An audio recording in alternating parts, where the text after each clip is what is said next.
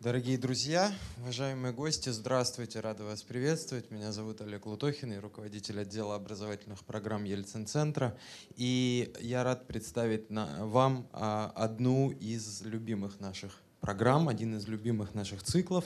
Он называется «Высшая лига». Такое название он носит, потому что главный партнер а, этого цикла у Ельцин-центра – Высшая школа экономики – лекторов в этом цикле мы подбираем а, вне зависимости от их научных интересов.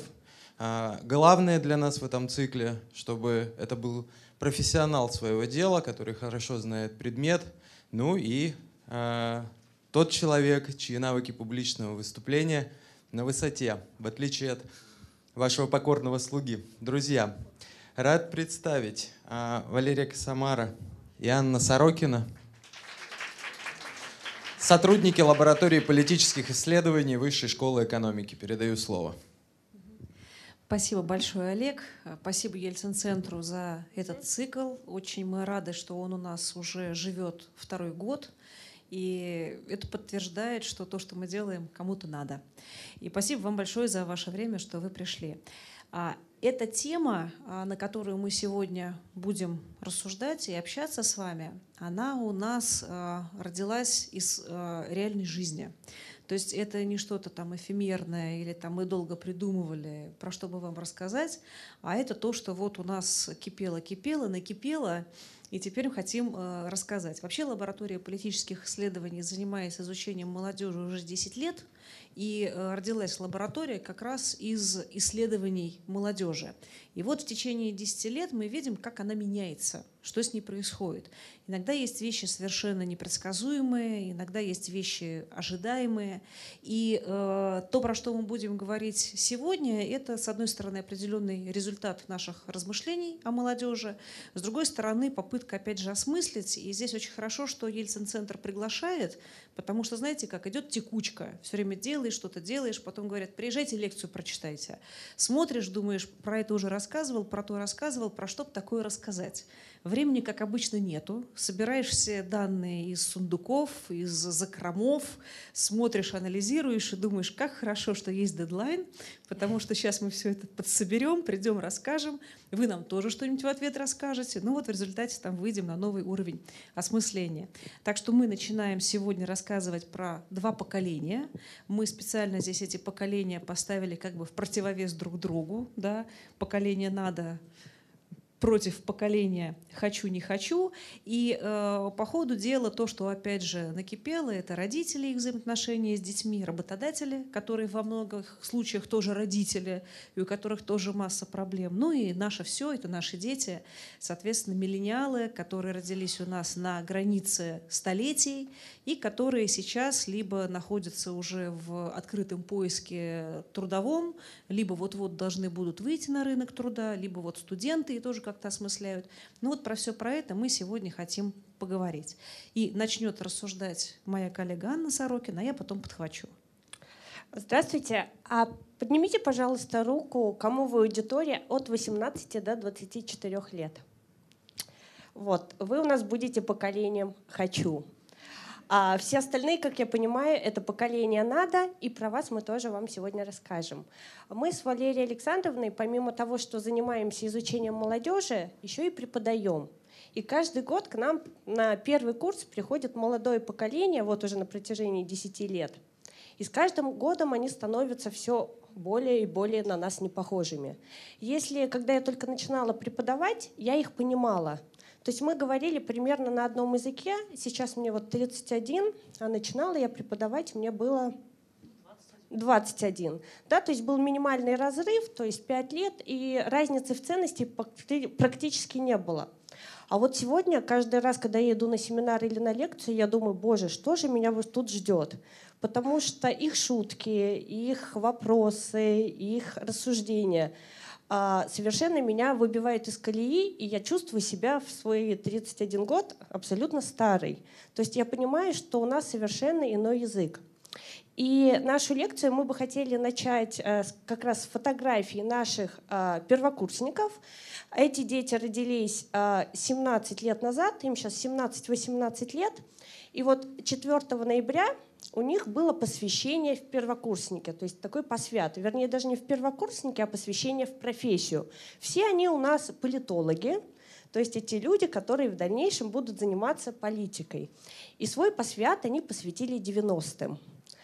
И а, вот посмотрите, так выглядят наши первокурсники. А, посвятили они посвят 25-летним событиям а, 1993 года. А, взяли у родителей одежду, а, нашли какие-то элементы той эпохи, да, то есть... Э, Я хочу э, дополнить, что это мероприятие, которое они организовывали себе сами. Сами, да. Да, то есть это не официальное посвящение в студенты, а это была полностью их инициатива. Соответственно, и обращение к теме 90-х это было целиком полностью их решение. И что самое интересное, для своего посвящения они э, сделали себе фигуру Ельцина, они заказали настоящую да. тантамареску. Вот здесь вы видите, у него значок, э, тут факультет э, социальных наук, департамент политической науки. И они таскали Ельцина по всей Москве. Здесь вы видите Ельцина напротив Мавзолея, здесь вы видите Ельцина, гуляющего по Никольской, Никольской улице. да, здесь Ельцин в одной из общак. И что интересно, в ходе своего вот такого вот трипа они оценивают реакцию окружающих на Бориса Ельцина и делятся. Говорят, что особо бурно на Ельцина реагируют в электричках рано утром. Да? А они, как настоящие политологи, начинают эту реакцию изучать. А, очень негативно к Ельцину, например, отнеслись охранники в университете. Там сидят э, дамы пожилого возраста, и они как-то попросили его оттуда убрать. А, перенесли они Ельцина на этаж но, ну, повыше. Но, но там редакция была такая, уберите его отсюда, да. я здесь целый день работаю, не хочу на него смотреть. Да, Они, да. значит, соответственно, тоже зафиксировали в свой этот наблюдательный дневник. Причем это у них э, родилось, что называется, от души. Им никто задания не давал. Ходи с Ельцином по Москве и фиксируй, какая Реакцию, будет реакция. Да. Да. И далее Ельцин переехал в учебную часть. Ну, он стал возле учебной части. И вчера мы тоже хотели сделать фотографию с Ельцином. А учебная часть говорит, куда вы его понесли? Это наш Ельцин. Оставьте Бориса Николаевича на месте.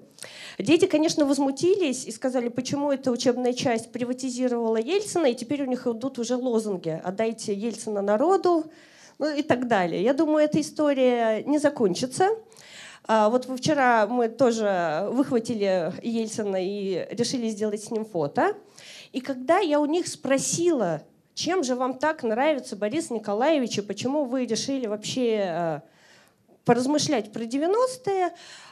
Их на самом деле рассуждения э, были, ну вот тут вы видите цитаты, да, и э, эпиграфом здесь песня «Монеточки» достаточно популярная. Думаю, все знают «Монеточку». Знаете «Монеточку»? Ну, мы даже знаем, что она была в Ельцин-центре, и то, что у молодежи очень популярно, что вот 90-е убивали людей, все бегали абсолютно голые. Ну, то есть... Да. А, а, а дальше дается, цен, ну, как бы фактически в этом четверостишье дается ценностный каркас, который молодежь восприняла как систему ценностей 90-х, потому что были проблемы и не только да, с электричеством, вот, но при этом вот то, за что люди были готовы жизнь отдать, это джинсы с Кока-Колы. Ну вот услышав это, это было выхвачено, как условно говоря, такая вот зарисовка, очень манящая и привлекающая, потому что, э, с одной стороны, там убивали людей, это за гранью да, э, возможного, и поэтому любые такие девиантные проявления, они зачастую молодежь привлекают. Да. С другой стороны, четко прорисованы ценности, которые на сегодняшний момент ну, не заставят тебя пойти на подвиги, да, то, что является общедоступным, общепонятным. Но, э, с другой стороны, вот монеточка фактически хайпанула на этой теме, а с другой стороны, мы, когда как исследователи э, изучаем эту тему, то понимаем, что вот э, в последующих цитатах там знание или понимание или там прочувствование, ну его абсолютно нет. Ну, в общем, они сказали, что это достаточно прикольно, да, вот джинсы, там, свобода, мог э, из грязи стать князем, да, то есть э, при этом многие же карьеру сделали как раз в 90-м, и вам то им это время на самом деле нравится. Далее мы рассуждали как? А давайте посмотрим на самом деле, как жилось молодежи в 90-х, да, и поговорим о поколении родителей, и сравним их с сегодняшними нашими студентами, и посмотрим, а чем же все-таки поколение родителей отличается от поколения детей, да, и если для них, э, ну то есть до сегодняшних студентов 90-е это вот такая мифологизированная какая-то тусовка, да, то для многих родителей 90-е это те годы, когда закладывались основные ценности, потому что родители находились в процессе своей вторичной такой социализации, были молоды, да, а основные ценности у нас с вами закрепляются как раз в молодые годы. И поэтому мы вам сейчас покажем а, несколько ключевых вопросов, которые задают социологи в своих там, исследованиях, и посмотрим, чем же ответы поколения 90-х, молодежи 90-х, то есть вас – отличается от ценностей того поколения, которое у нас сегодня таскает Ельцина по всей Москве и радостно фотографируется с ним. Так что же мы о них знаем, да, кто они и чего хотят? И э, рассказывая вот об этих двух поколениях, мы прекрасно понимаем, что здесь коренится либо непонимание друг друга, да, либо вот эти вот отличия, когда э, вновь всплывает тема отцов и детей, мы понимаем, что всплывает она со времен Древней Греции, и каждое там предыдущее поколение говорит по поводу последующего, что молодежь нынче не та. Но вот, э, тем не менее, для того, чтобы понять, э, в чем же она не такая, и почему нету э, там, консенсуса по многим вопросам, давайте посмотрим на взгляд молодежи на успех. То есть, э, когда мы сейчас видим молодого человека, мы понимаем, что э, он очень сильно озабочен тем, чтобы, дальше скажу э, два слова, которые э, в молодежной среде сейчас очень популярны. Если вы почитаете различных блогеров, коучей, всех, кто вообще задумывается как бы вот о сути жизни и бытия молодежи, эти слова всегда будут фигурировать. Первое – это самореализация, и второе слово – это предназначение – Открываем любого из блогеров, и там будет «пойми свое предназначение». И дальше 115 советов, как это сделать. А как же нам самореализоваться? И, соответственно, 115. Значит, а, мне 42 года, и я а, как раз вот то самое поколение, которое вот в первом столбике. Значит, моей старшей дочери 19 лет, и она у меня вот второй столбик. И поэтому э, я, когда смотрю на эти данные, то я пытаюсь увидеть себя, я пытаюсь понять, э, какие у нас возникают там недопонимания, да, пытаюсь понять, что у нее в голове, поэтому для меня эта история не только исследовательская, но еще и личная. Вот, поэтому у меня такое проникновение получается в двух ипостасях.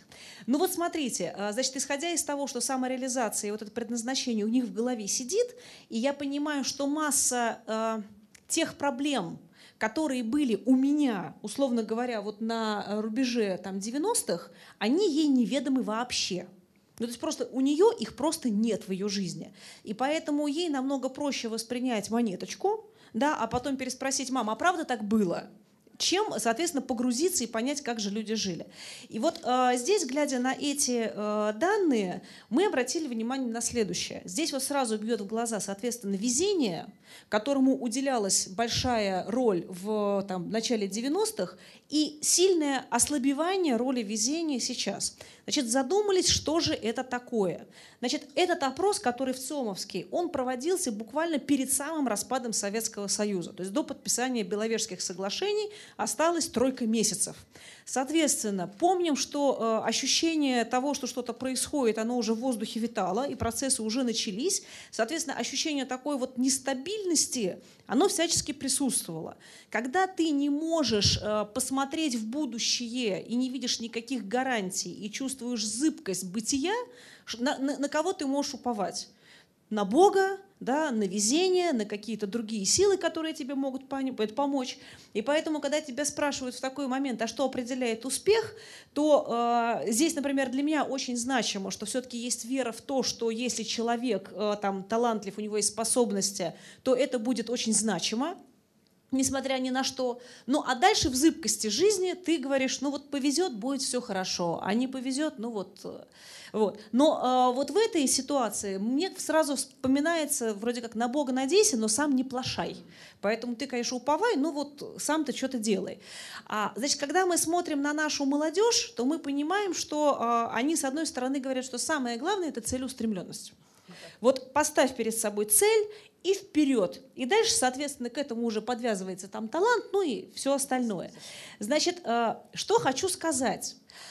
Вот начиная с этого слайда, давайте проследим отсутствие причинно-следственных связей, которые есть у наших молодых – Значит, я никого не хочу обидеть, но просто по всем результатам наших исследований у нас а, постоянно наблюдается как раз отсутствие этих причинно-следственных связей. То есть, с одной стороны, молодежь говорит, самая главная целеустремленность, но дальше ключевой проблемой оказывается мотивация, потому что как их мотивировать быть целеустремленными, это главный вопрос века, и на него пока никто не может ответить.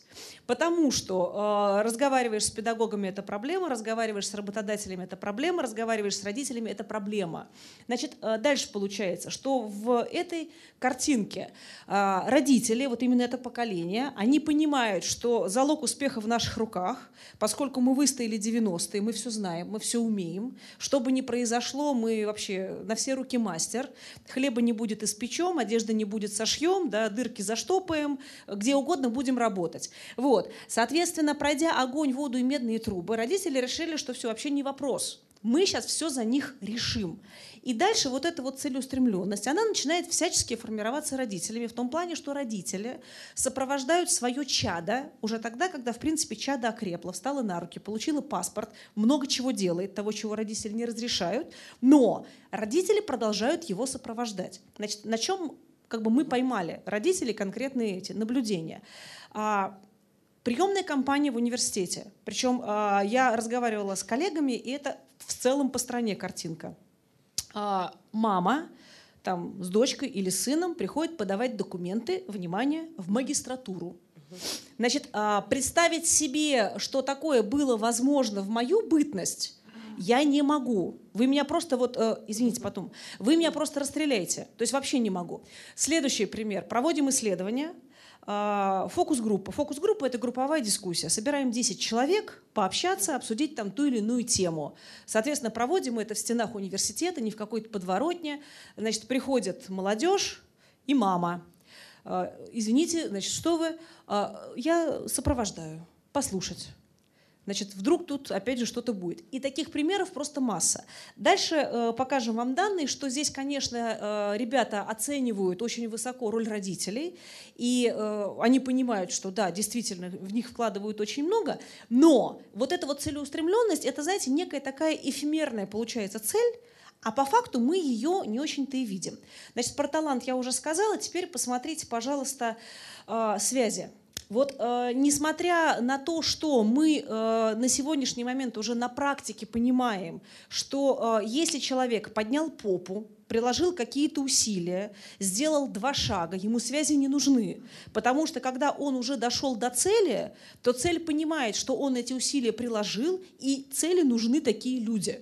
Но, тем не менее, вот у меня ощущение, что вот это представление, что без связи никуда, это как некое оправдание своей немощи своего ничего не делания. Поэтому мы будем говорить, что без блата никуда, без связи никуда. И это подогревается родителями, которые тем самым пытаются оправдать и рассказать, что мир жесток. Поэтому подожди, сейчас мы найдем тебе работу, по знакомству у нас там все получится. То есть вот эта вот некая порочная система, она у нас, к сожалению, сохраняется. А теперь посмотрите, что касается мечтаний. А, картина, по большому счету, диаметрально противоположная просто диаметрально противоположное. Но когда мы видим 91 год, то э, здесь во всей красе представлены материальные ценности. То есть такое вот нормальное общество, которому очень хочется жить нормально, ну просто вот хорошо. И э, там люди поколения надо прекрасно поймут меня, и если вспомнят, как э, женщины радовались первой автоматической стиральной машинке, как мы радовались первому евро ремонту, да, построению счастливого государства в отдельно взятой квартире, э, как мы, я не знаю, там либо мечтали, либо потом, опять же, вспоминали, как был совершен первый поезд за границу, там, в скобках Турция, Египет, да, вот, э, там техника, которая появилась и которой надо было напичкать просто вообще всю квартиру. Ну, то есть вот нам, нам, нам надо было наесться. Я уж не говорю там про одежду, потому что просто хотелось нормально выглядеть. И вот мы наедались. Мы вот наедались, нам было очень, очень значимо. Значит, что касается первого пункта «квартира, дом, дача», то э, в структуре ценностей советского человека это было, конечно, э, показателем определенных достижений. То есть ваш социальный статус, что у вас это есть, что вы не просто так, и потом как еще можно было отличиться. Соответственно, если у тебя было все из трех перечисленных, ну, жизнь удалась ну просто вот настоящий, настоящий советский человек со всеми достижениями. Вот. И э, мы так жили. Для нас это была определенная норма жизни. Обратите внимание на путешествия, кто про них там думал. Да? Путевка в санаторий раз в год и э, там, счастлив будешь. Э, если вы выезжаете на море, ну так это вообще ну, буржуи. Да? Буржуи, как вообще на море они бывают. А если каждый год на море? Вот. Соответственно, смотрим на э, молодежь полностью поменялась структура представлений, полностью. То есть фактически ценностный каркас изменился. Что мы видим? Мы видим нормальное, постматериальное такое вот общество, когда для человека все вот это вот уже не сильно значимо, а по одной простой причине, потому что вы все это уже купили. Вот, и это все уже стало э, нормой жизни. И если здесь, вот, когда мы пишем техника, то под техникой надо иметь в виду и калькулятор в том числе, да, гаджет перехода там, э, начала 90-х. Вот. Здесь мы понимаем, что человек что хочет. У него, в принципе, все это уже есть, вспоминаем там пирамиду Маслоу, ему хочется мир посмотреть и себя показать. Потому что путешествие это, во-первых, интересно, во-вторых, это мощный контент, контент для социальных сетей. Можно сделать много красивых фотографий, рассказать миру о том, где ты был, собрать кучу лайков, тем самым показать, что ты не просто так. Ну, в общем, это круто. То есть как бы по всем показателям это круто. И понятно, что это там не санаторий. Вот. И дальше вот появляется то, про что я вам говорила, это как раз реализовать себя. Значит, мы когда э, стали получать в ходе наших исследований вот эти вот данные по э, самореализации, я там хочу самореализоваться, у меня главный вопрос был, а что же это такое? То есть как бы вот что, что, что, что человек туда вкладывает? Ну, потому что, как бы, не знаю, там очень разная может быть самореализация, да, там от подвига, от служения стране и заканчивая там тем, что я нашел себя, и мне очень нравится заниматься там чем-то, опять же, ради себя. Вот. А, и здесь получается, что вот это вот наполнение очень разное. То есть э, само понятие самореализации, она устойчива в разных социальных группах, независимо, опять же, от там дохода, из какой человек семьи, э, там высшее образование, не высшее образование. Но дальше вот идут уже варианты. У каждого самореализация, а можно она тут в своем. Я добавлю про путешествия. Путешествовать они хотят не только за границу, но и по России, потому что в этом году мы также общались с молодежью на крупнейших форумах ну вот куда приезжают ребята, которые состоят в различных молодежных организациях. И когда их спрашиваешь по-честному, а вот что тебя заставило вступить в ту или иную организацию, там помощи животным, волонтеры там различных организаций, они говорят, вот честно, э, Самая первая наша мотивация — это летом куда-то из своего родного города уехать и посмотреть страну, познакомиться с остальными ребятами, потому что билеты очень дорогие — а когда мы вступаем в эту организацию, нам выделяют квоты, и мы можем куда-нибудь съездить. То есть бесплатно, да, бесплатно куда-то добраться. Да, пожалуйста. Я вот тут прочитал у вас внизу пометочка. Да.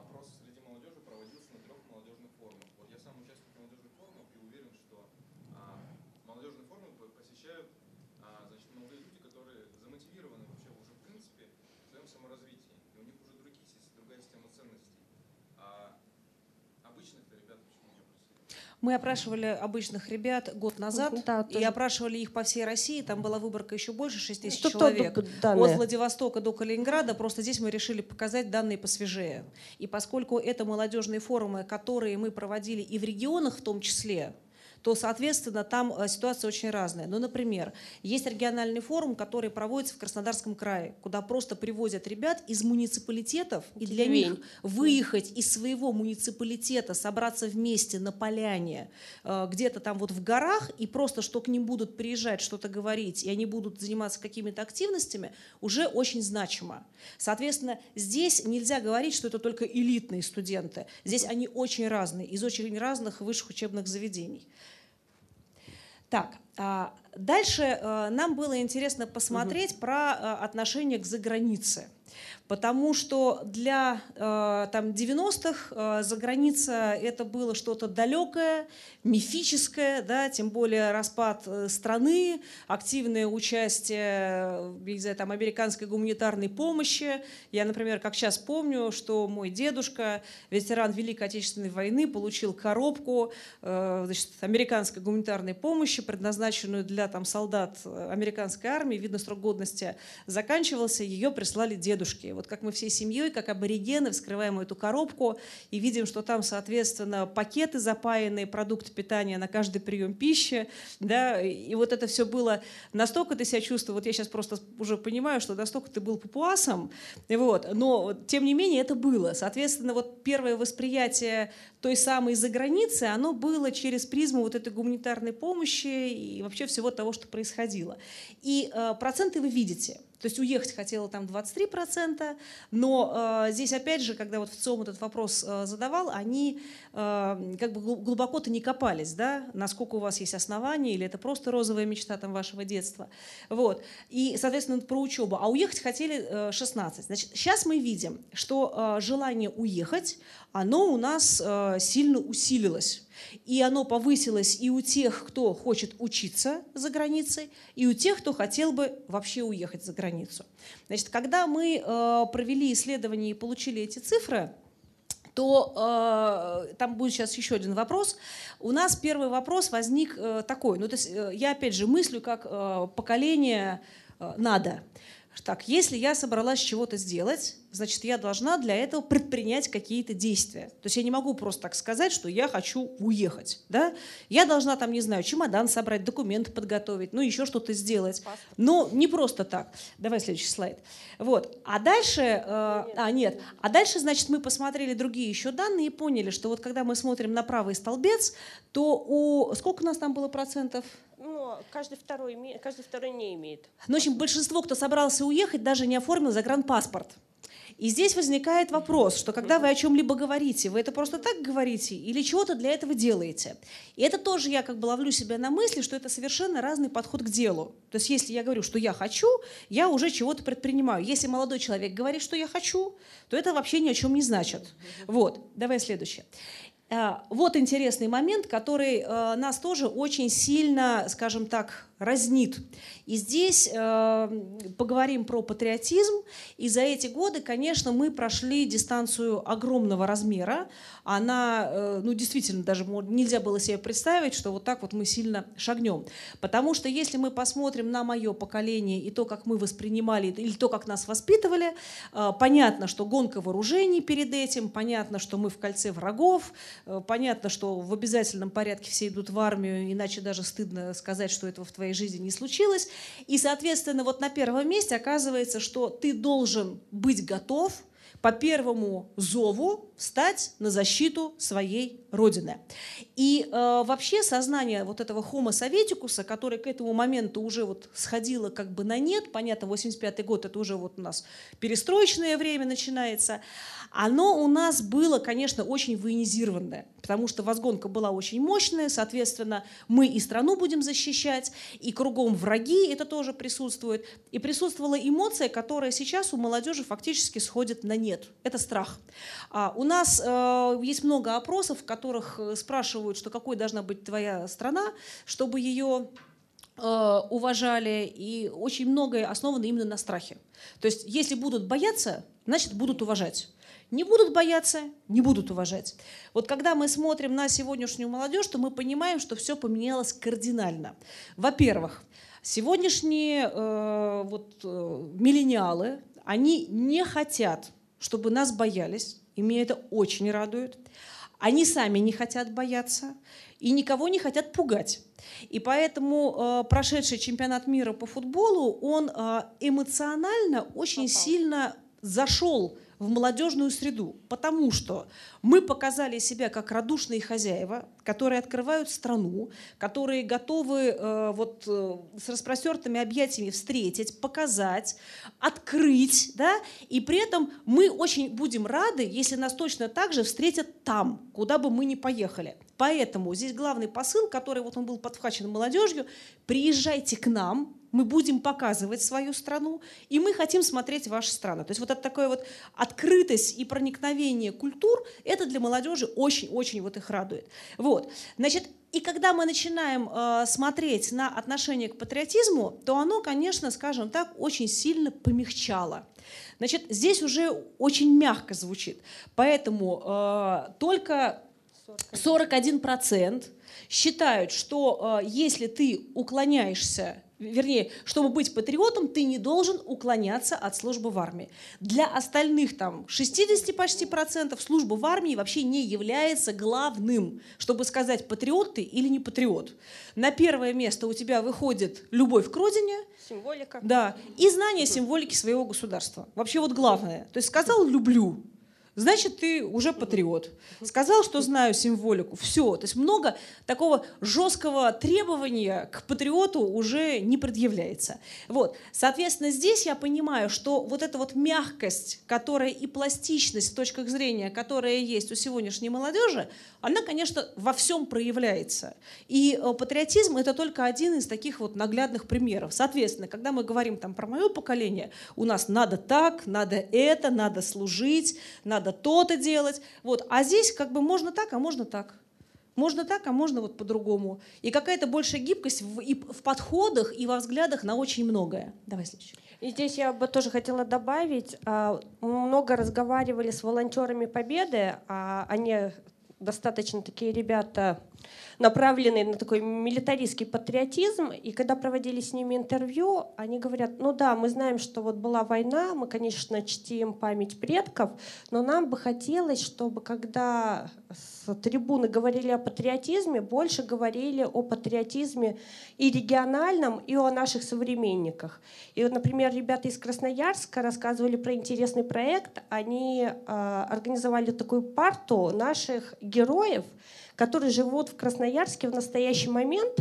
И вот каждую неделю они устраивают такие тематические встречи, куда к ним приходят там знаменитые дизайнеры города, там какие-то бизнесмены города. А, То есть простые люди, живущие здесь и сейчас, и это у них такой проект современного патриотизма. И опять же, вот молодежи, которая живет сегодня, им хочется видеть вот этих современников в настоящем.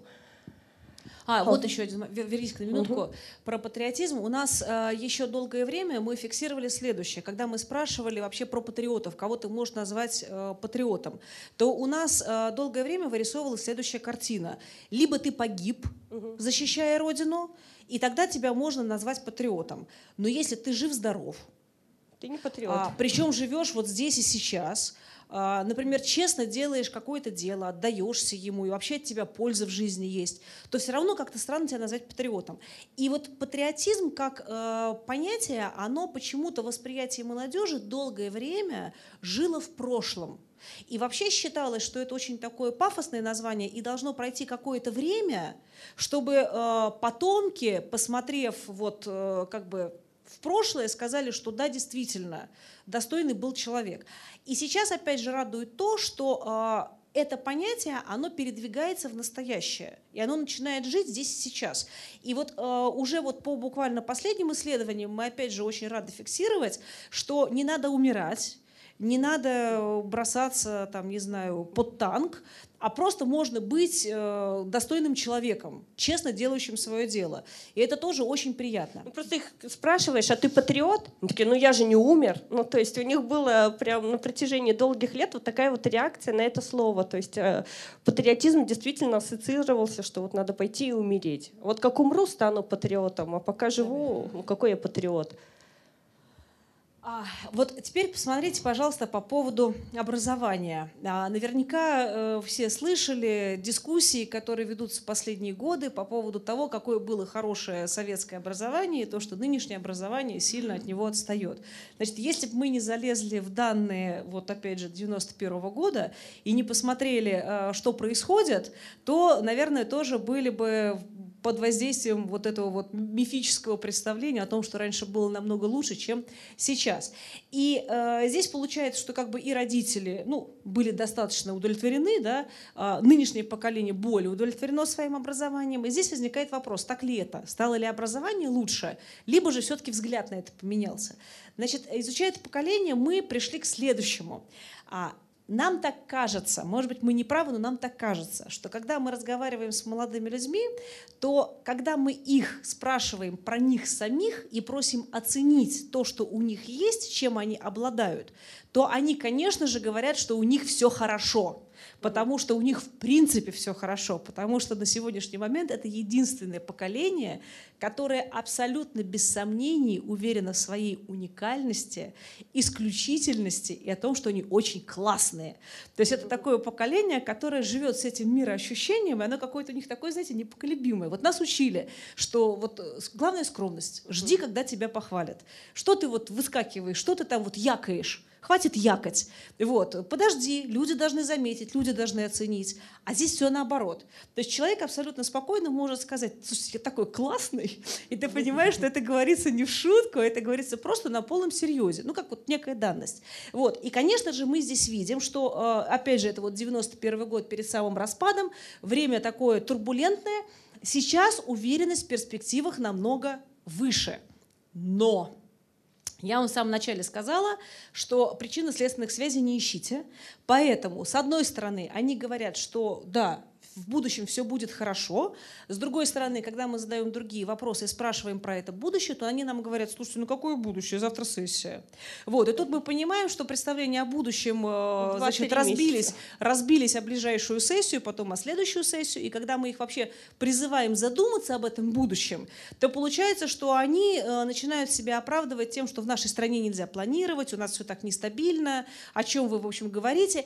И здесь они э, мало отличаются от нас, от взрослых, потому что если посмотреть опросы по всей стране, то мы честно видим, что у нас у всех очень короткий горизонт планирования.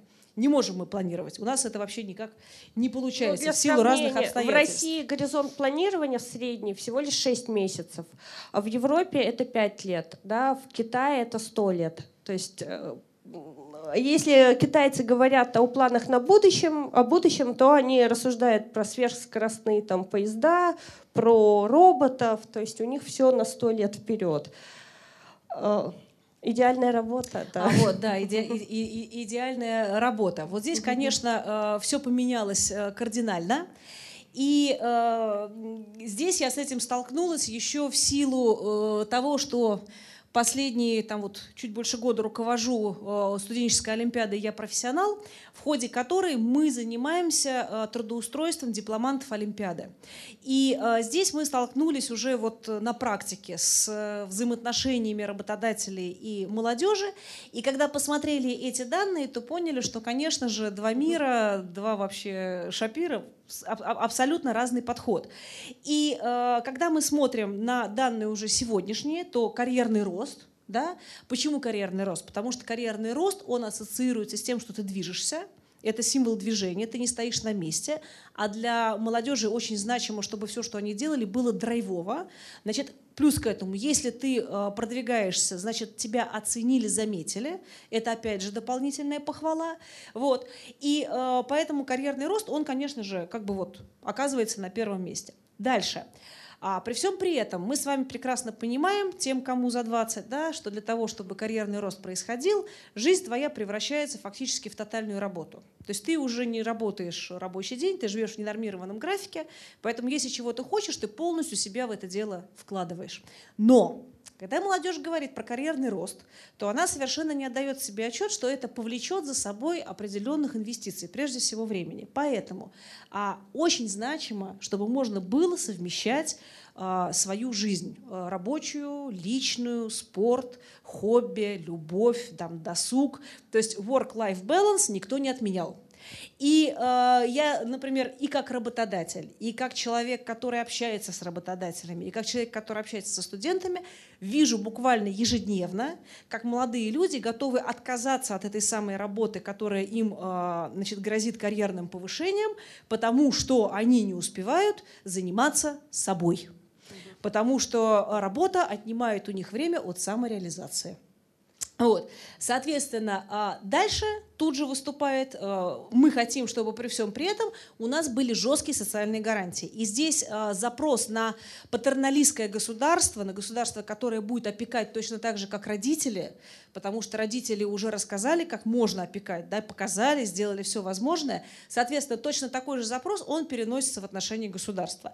И поэтому, когда дальше с ними разговариваешь и спрашиваешь, ребята, как бы вам хотелось, то картина мира примерно такая – начальника быть не должно, потому что начальник априори козел.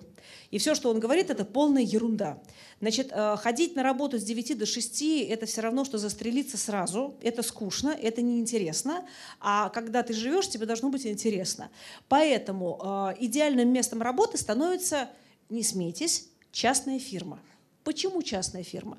Потому что в частной фирме ты становишься хозяином, ты же сам теперь начальник, а ты же самый классный начальник. Вот. Соответственно, ты можешь сам выстраивать свою жизнь, ты можешь сам определять свой график, ты можешь совмещать личную, профессиональную и любую другую жизнь. Вот. Но здесь есть один маленький нюанс. Опять же, вспоминаем ключевое, да, что причинно-следственных связей нету, поэтому все хотят, чтобы была частная фирма с государственными гарантиями, чтобы тебе регулярно выплачивали зарплату и, соответственно, как бы весь Пособие, социальный, да. да, весь социальный пакет никто тоже бы, чтобы не отменял.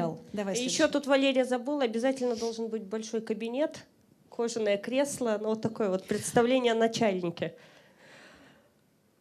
Вот. А Да, когда э, мы общаемся с э, работодателями, то это как бы очень такая характерная цитата, потому что, опять же, вспоминаем, что работодатели – это мы, да, которым это кому за 30, и мы, соответственно, смотрим на работу как на дело, в которое мы вкладываемся, и мы хотим, чтобы молодежь, которая приходит э, устраиваться на работу, относилась к этому делу, ну, также немножечко, как бы, ну, если даже не с пиететом, но хотя бы уважительно. Поэтому здесь картина мира у всех абсолютно разная. Значит, работодатель, он хочет, чтобы пришел молодой человек, который скажет, вы знаете, я всегда мечтал устроиться к вам на работу. Я вот слежу за развитием вашей компании, и мне так нравится, мне нравится ваша корпоративная культура, вот, вот, вот как вы работаете, как вы себя представляете. Вы моя мечта.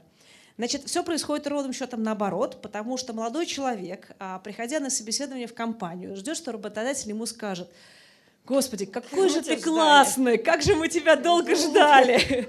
Ну, пожалуйста, пожалуйста, выбери меня, приходи ко мне на работу. И здесь получается когнитивный диссонанс.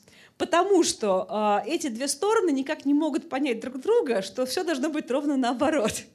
Ну, то есть работодатель считает, что молодой человек не прав, молодой человек вообще не понимает, что это за работодатель, который почему-то решил, что должно так произойти. Значит, это первое. Второе. А работодатель, как условно нормальный человек, хочет, чтобы молодой человек набирался опыта и, будучи еще студентом, задумался вообще о своей профориентации. А молодой человек откладывает это в долгий ящик.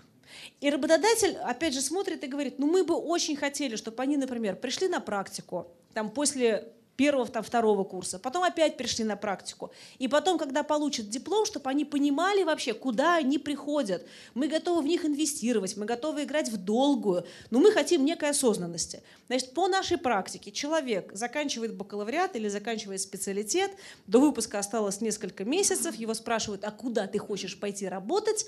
А он говорит, а я еще не задумывался. Вот. Причем это абсолютно как бы без какого-то, я не знаю, там, сожаления, или я там вот думаю, не могу найти. Нет, это просто, я еще не задумывался.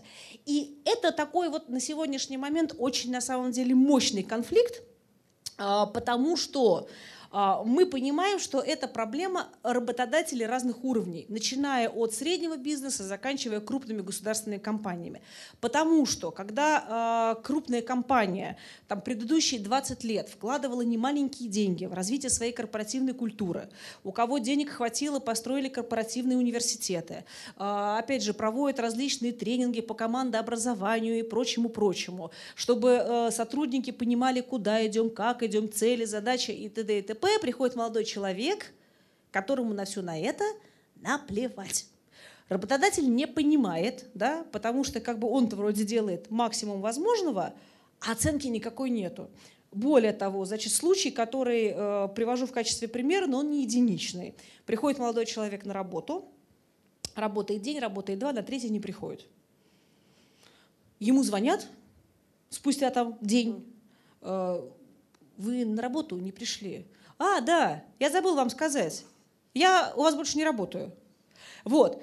И тут работодатель теряется, потому что он просто как бы ушел вечером с работы и понял, что ему это больше не интересно.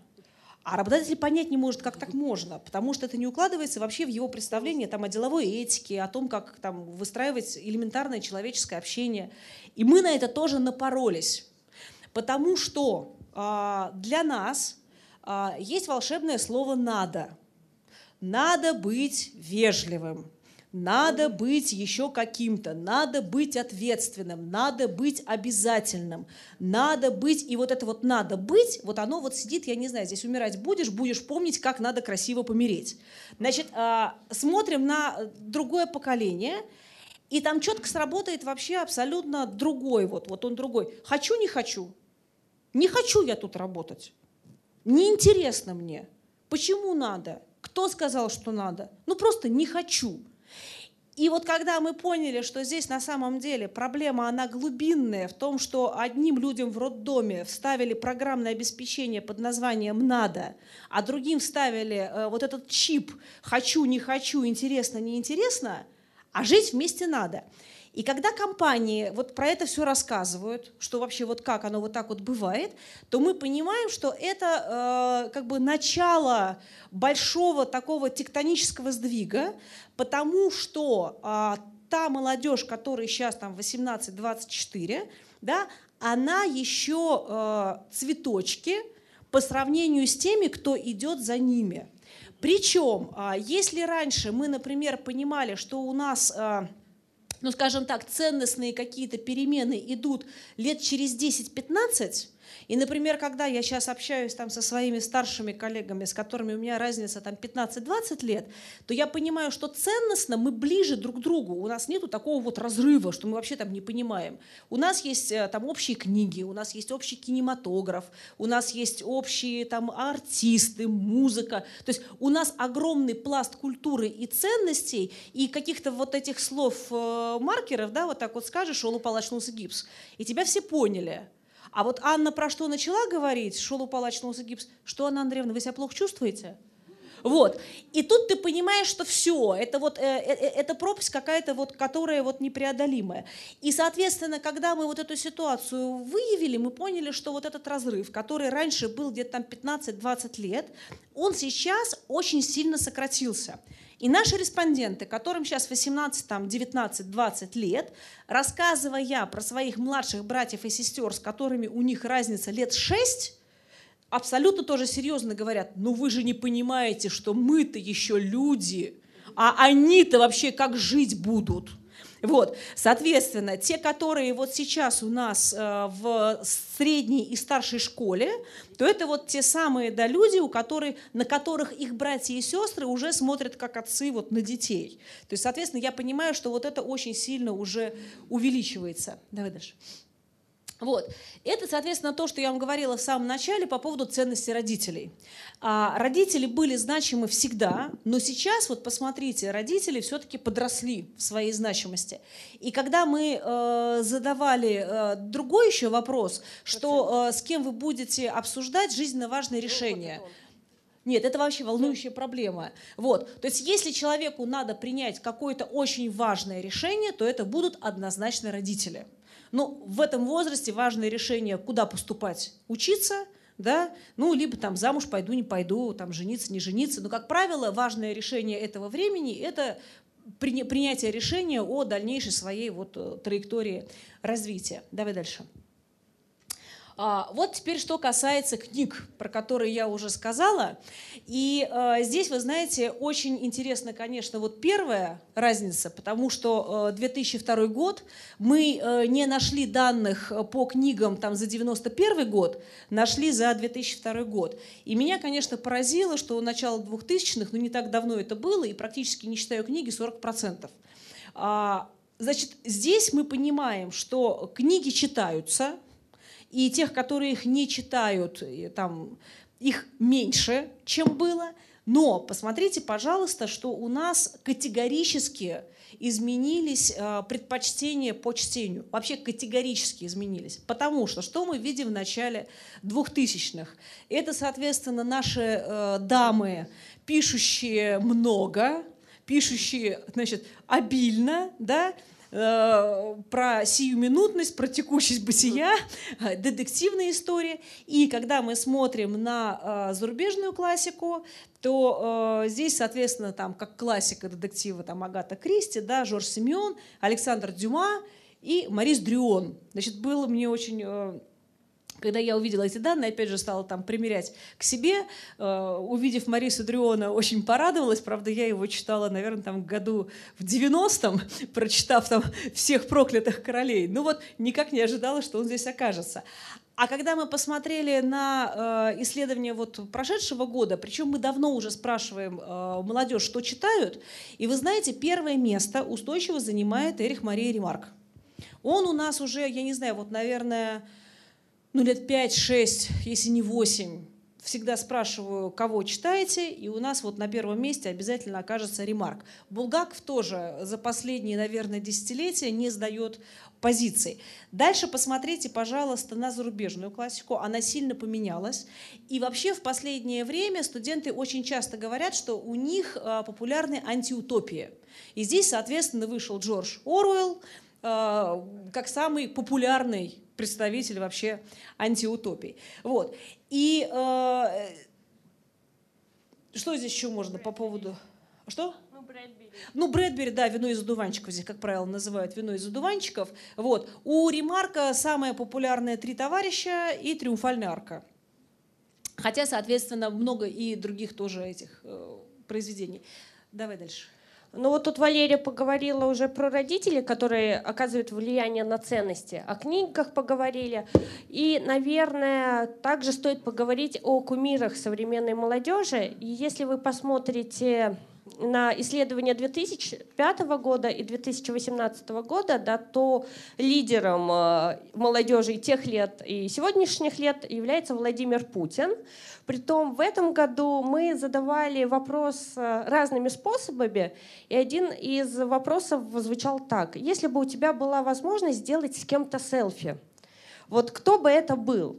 И когда вопрос задаешь следующим образом, тоже победителем становится Владимир Путин, только там у него не 6%, а целых 25%. То есть мы понимаем, что для них важно не сколько там, факт там, разговора с человеком, там, общения с человеком, сколько вот такое вот демонстративное действие, что я здесь был, и я эту фотографию делал. Задавали подобный вопрос и поколению 40+, и там на первое место выходят там родственники. Я вообще не хочу делать ни с кем селфи, да, зачем это вообще делать, куда-то выкладывать. То есть здесь мы тоже отличаемся. И вот посмотрите на кумиров. А, здесь вы видите там участников «Фабрики звезд», Абрамовича, то есть такие вот ценности 2005 года. А у молодежи в 2018 году появляется такая строчка, как блогеры. Да, и действительно о блогерах э, Сейчас многие говорят, да, блогеры набирают э, популярность, и для многих, опять же, молодых людей, помимо собственной фирмы, да, работа мечты является работа блогером, потому что они думают, ну, самые легкие деньги, сейчас сниму какой-нибудь ролик, тут же будет миллион лайков, да, и я могу ничем не заниматься, уехать там э, куда-нибудь в Таиланд, да, и получать деньги только за то, что я фотографирую еду. Я здесь просто про кумиров хочу еще сказать. Мы когда вначале получали данные по э, вот нынешнему поколению молодежи, то э, я все время смотрела и задавалась вопросом, а есть ли у э, нашей молодежи герои времени? Ну, то есть вот так вот сказать, вот герой нашего времени. И когда мы получали данные, то получалось, что очень диффузно. То есть на самом деле мы вам здесь показываем только вот Ну. тех, кто набрал хотя бы там больше двух процентов. То есть там масса кто назывался. У кого-то один процент, то есть список этот гигантский. Но получается, что сказать, что вот есть кто-то, ну, условно говоря, есть ли у этого поколения свой Юрий Гагарин? Вот Юрия Гагарина у этого поколения нет.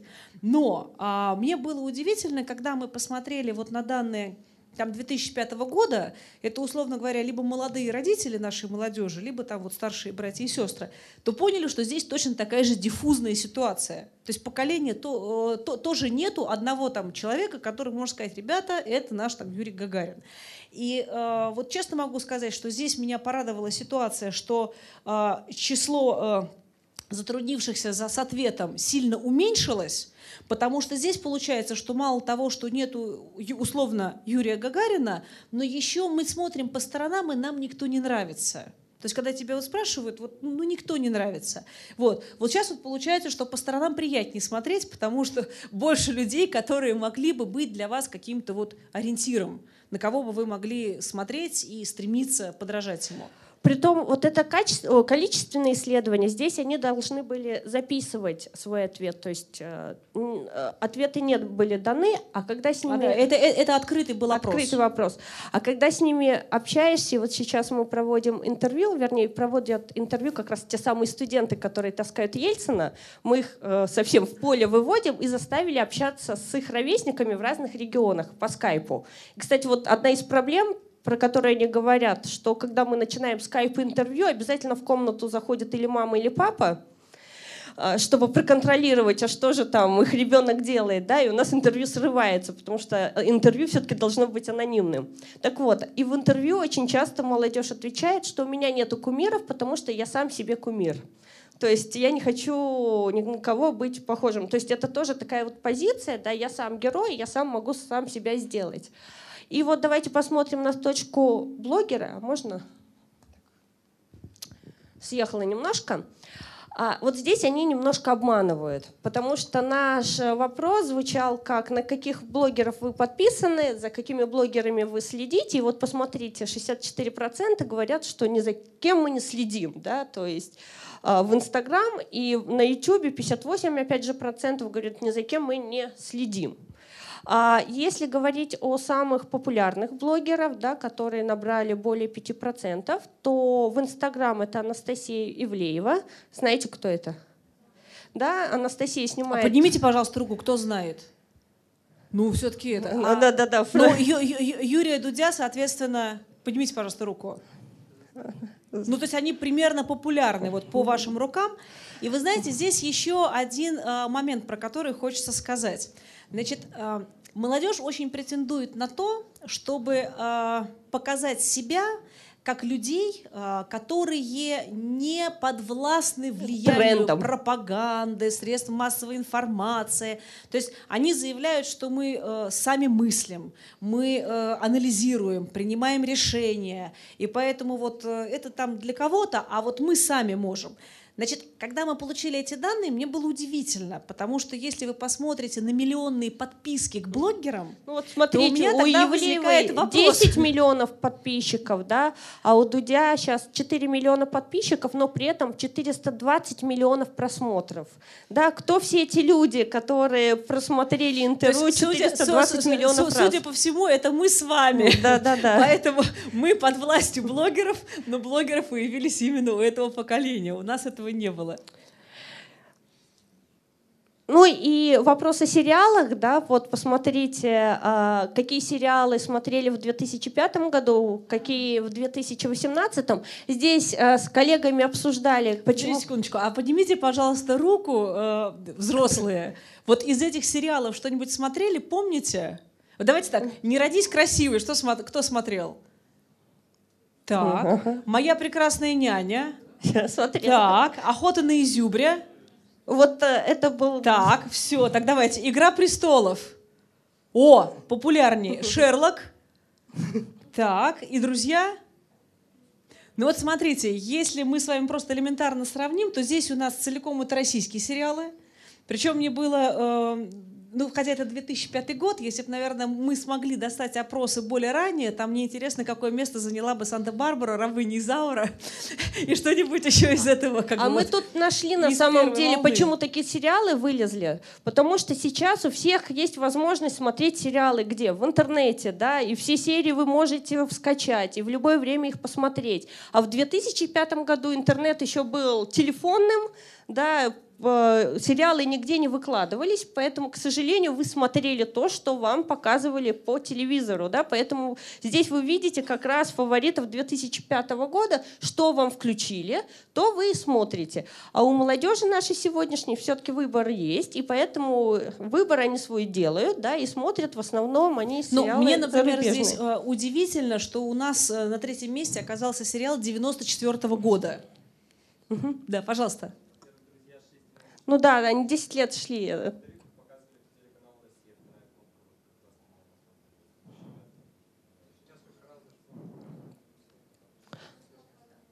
И сейчас показывают, да? Да, да, да. Но это такой Все, сериал. Поня- понятно. Вечный. На многие это, года. Я да, поняла, да. это как Санта-Барбара, да? Так. Ну и э, подытоживая как бы все, что было здесь вот рассказано, мы понимаем, что надо вернуться к тому, про что я говорила, о том, что главная задача, э, как мне кажется, и тех, кто стар, и тех, кто млад, это понять, как мы стыкуемся. Потому что можно долго рассказывать, что молодежь не там, можно долго рассказывать, что у нас другие ценности, или вообще неэффективно говорить о том, что чего-то надо. И э, здесь как раз вот хотелось бы с вами поразмышлять, и здесь скорее даже я жду от вас каких-то реплик, да, советов э, по поводу того, каким образом эту стыковку и гармонизацию отношений нам стоит проводить. Вот, спасибо, давайте спасибо. перейдем тогда к дискуссии.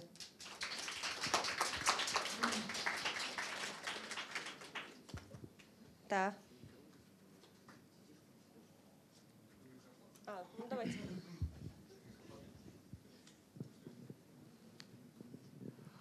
Добрый вечер. У меня такой вопрос. Ну, прежде всего отмечу, что маменькины дочки имели место и ранее. В начале 2000-х годов мама рассказывала, что она работала в научном институте, что к ним мать привела дочь в аспирантуру, то есть даже не магистратуру. А сейчас я недавно видел на протесте, как мама ходит, как сын ее кандидат наук, 35-летний, э, участвует в уличном протесте, находит, смотрит, снимает с большим интересом. Так что тут мамы э, которые опекают, встречались и тогда, и сейчас. И мое поколение тоже такие люди. А вопрос такой. Вот вы, а вот 9 сентября в одном полицейском автобусе обнаружил трех студентов исторического факультета нашего университета. Потом среди задержанных.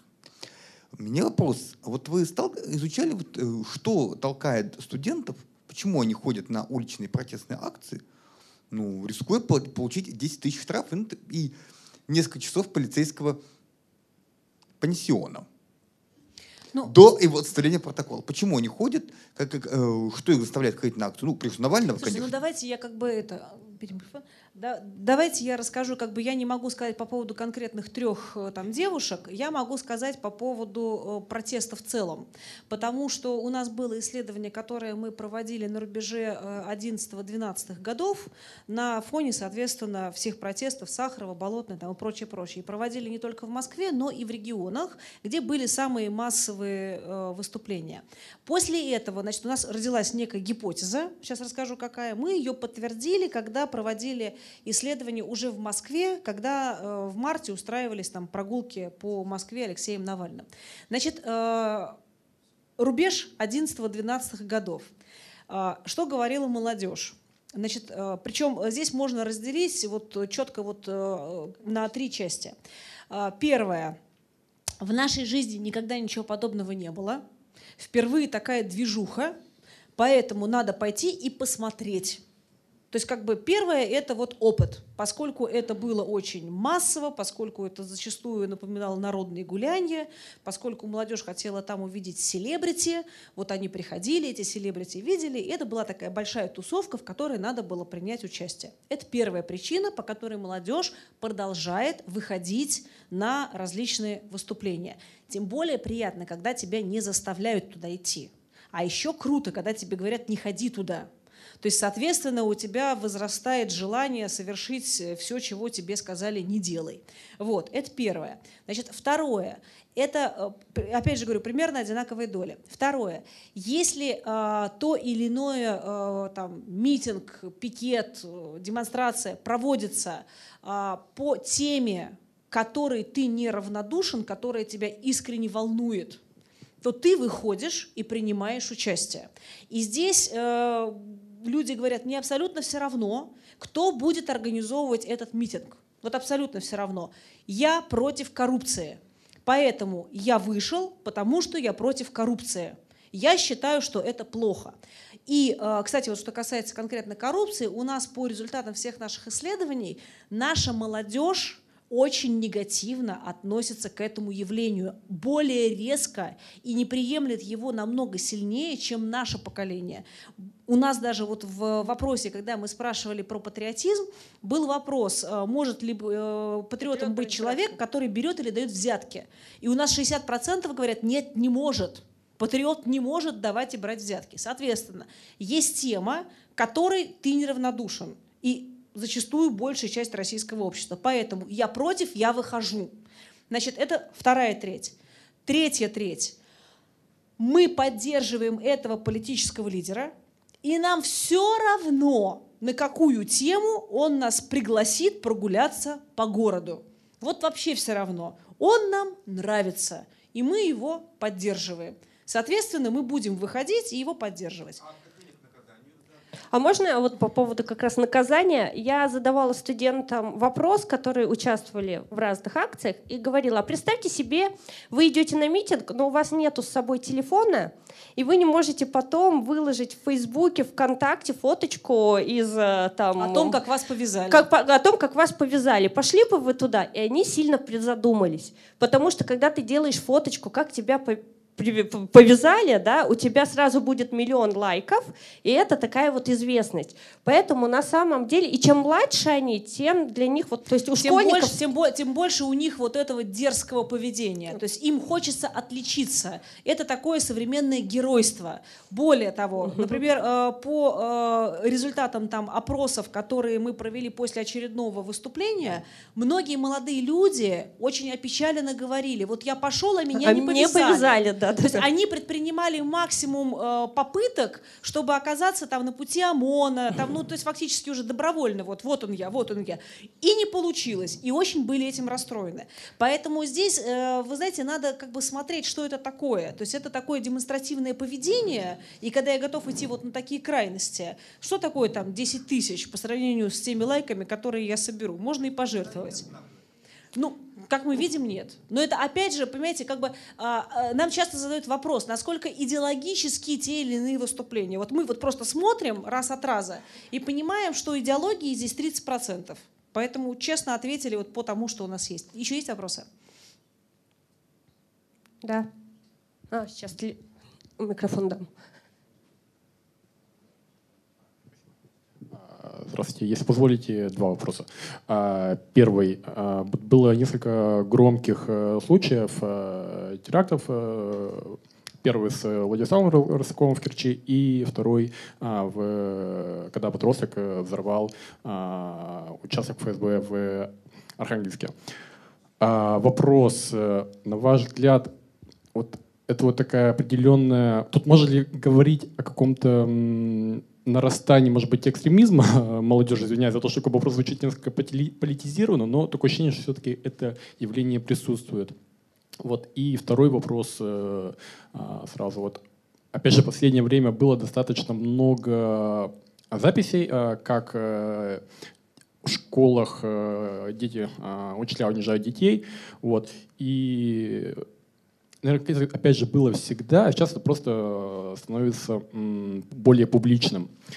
Вот здесь, на ваш взгляд, вот опять же, о чем это может в первую очередь говорить, как это изменится ли, и вот учитывая все особенности молодежи, может быть, они как-то даже самоорганизуются и, собственно, с этим явлением как-то будут э, бороться? Спасибо. Ой, спасибо за вопрос. Они действительно э, микрофон. Они действительно э, лежат как бы вот на поверхности и составляют микрофон. И составляют повестку.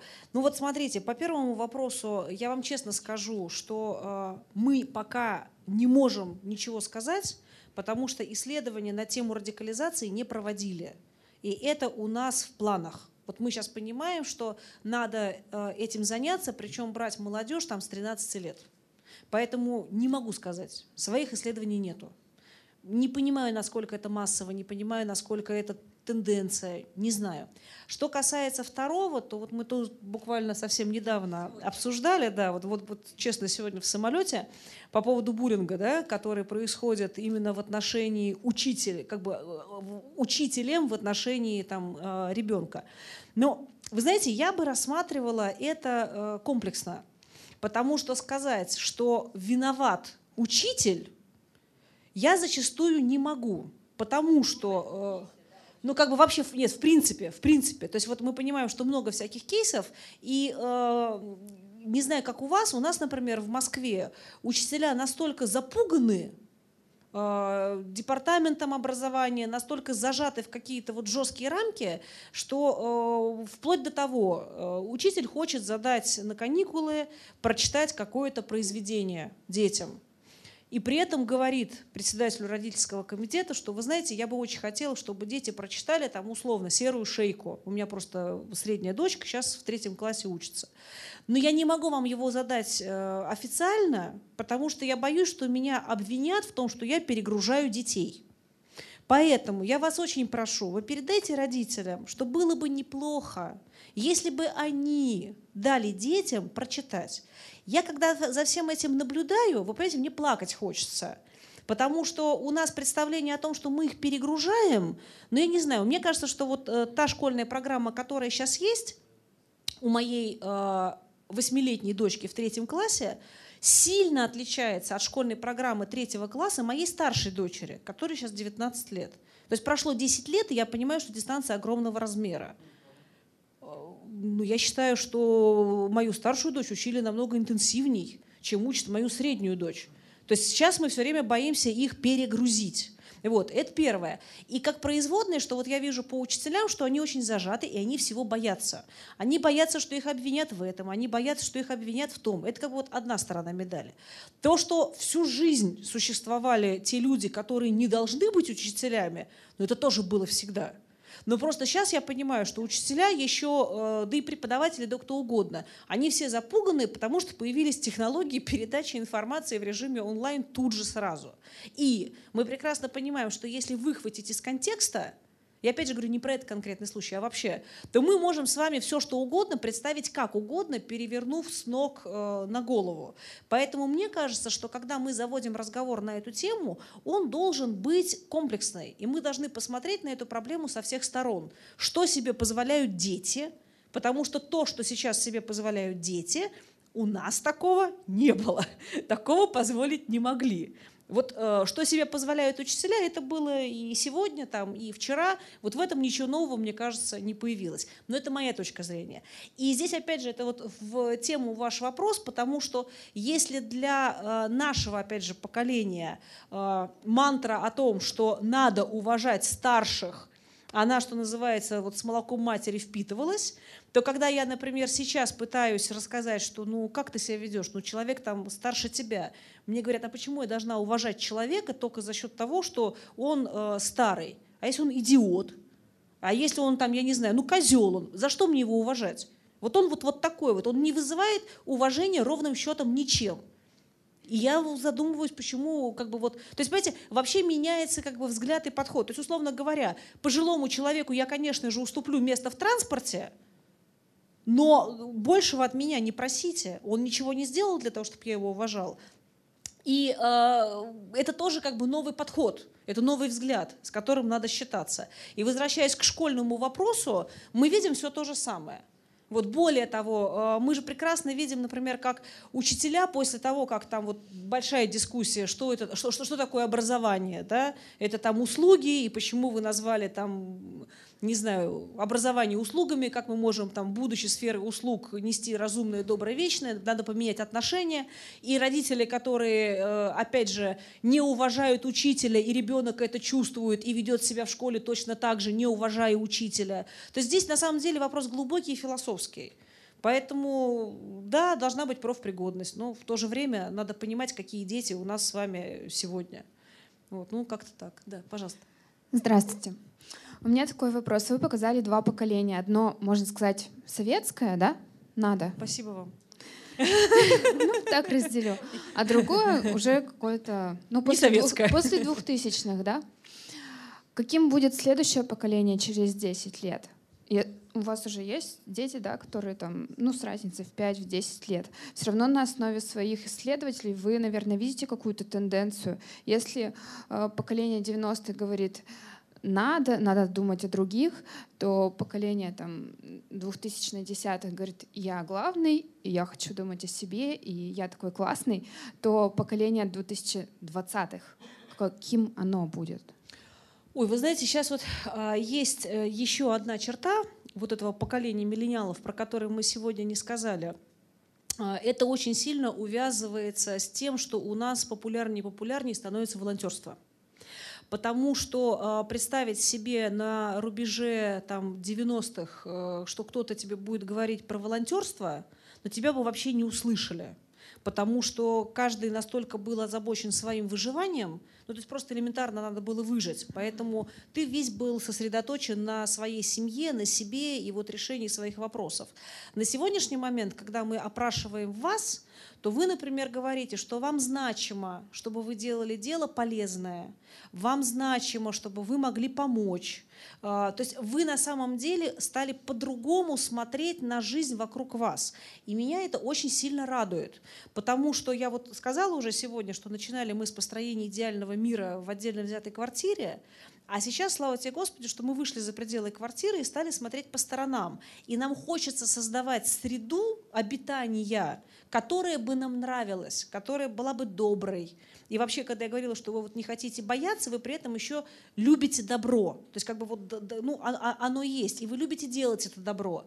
И мне кажется, что поскольку у нас вот и в ценностном изменении мы от таких вот жестких материальных ценностей переходим к постматериальным ценностям, мне кажется, что вот последующее поколение, если все будет продолжаться так вот, как оно идет, да, то есть э, относительно стабильно, без каких-то мощных катаклизмов, то мне кажется, что это будет еще вот большее нарастание чего-то вот такого доброго, человечного, не знаю, гуманного, но в чем-то будет совершенно все по-другому. Можно в дополнение, да? В этом году исполнилось сто лет комсомолу, который распался. Вот будущее поколение возьмет что-то оттуда? Ну, смотрите, у нас и же есть... станет э, творить добро, вот про которое вы сейчас говорите? Ну, смотрите, э, так, э, есть Российский союз молодежи, который называет себя правоприемником комсомола да, и который продолжает вот эту линию, пытается продолжить. А, но, когда мы с вами говорим про комсомол, мы понимаем, что это было одно и для всей страны да, у вас не было выбора. Вот когда мы вам показываем про вас, то мы показываем, ребят, в одно русло вас уже никто никогда не загонит. То есть э, вы отличаетесь тем, что у вас будет много тропинок, вы будете выбирать свой путь, как вы пойдете, что вы хотите. Для вас очень значима индивидуальность. Вот мы когда говорим, что вы индивидуалисты, то вы во всем. Это как... Причем я говорю это не в плохом смысле этого слова. Вы индивидуалисты именно с точки зрения того, что вы хотите выбрать то, как вы это будете делать. Поэтому э, комсомола второго не будет. Это мое убеждение. То есть, может быть, если поговорить с Дарьей Дмитриевой, то она вам расскажет иное, что скоро везде будет комсомол. Но реинкарнации не ждите. А вот то, что э, будут э, как бы рождаться различные механизмы, помогающие вам находить единомышленников, вот это да. Ну, мой взгляд. Соответственно, доброе, разумное и вечное будет строиться, но оно будет эффективно строиться только тогда, когда это будет снизу, да, а не навязанное сверху, и только тогда, когда вы будете это делать искренне. А поскольку про ваше поколение вообще говорят, что для вас характерна новая искренность, когда вы не скрываете своих эмоций, когда вы готовы ими делиться, когда вы можете их вот показывать и обсуждать, вот. И мне кажется, что это как бы вот в это вот все русло укладывается. Да, пожалуйста. Я хотела вас поблагодарить. Действительно, это очень интересное исследование, но вы знаете, у меня есть все-таки вопрос, который я попробую озвучить. Хотя вы, говоря сегодня, несколько раз упомянули о том, что не стоит выстраивать причинно-следственных связей. Нет, я сказала, что не получается у молодежи их простроить.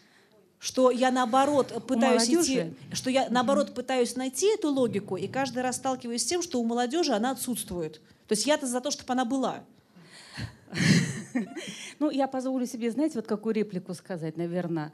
Во-первых, мне кажется, что очень важно было бы говорить, э, упомянутое вами сегодня слово было применительно к поколению «хочу» интересно, о том, что оно очень диффузионно оно очень разное.